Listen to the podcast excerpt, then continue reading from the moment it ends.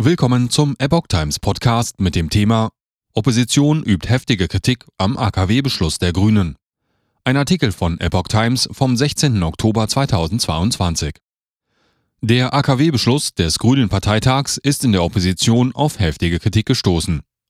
Deutschland braucht jetzt eine handlungsfähige Bundesregierung statt gegenseitiger Blockaden der Ampelparteien, sagte der energiepolitische Sprecher der Unionsfraktion Andreas Jung der Welt. Wirtschaftsminister Robert Habeck müsse sich von den Bonner Beschlüssen freimachen. Sonst ist das nicht nur eine Belastungsprobe für die Bundesregierung, sondern vor allem aber eine Gefährdung von Netzstabilität und Energiesicherheit in Deutschland und Europa. So jung. CSU-Generalsekretär Martin Huber ging unterdessen mit der Ökopartei hart ins Gericht. Die Grünen riskieren einen Blackout für Deutschland, sagte er. Ein Weiterbetrieb der laufenden Kernkraftwerke sei mindestens bis 2024 absolut notwendig. Um gut durch die Krise zu kommen, wäre ein Konsens aller Demokraten erforderlich. Aber die Grünen blockieren nun aus purer Ideologie die Ampelregierung. Sagte Huber. Das sei eine Gefahr für das Land. AfD-Fraktionschefin Alice Weidel hält den grünen Beschluss für unverantwortlich. Die Grünen gefährden aus ideologischen Gründen wissentlich die Versorgungssicherheit Deutschlands mit Energie mit unabsehbaren Folgen für die Bürger und unsere Wirtschaft. Weidel forderte den Weiterbetrieb der drei noch laufenden AKW.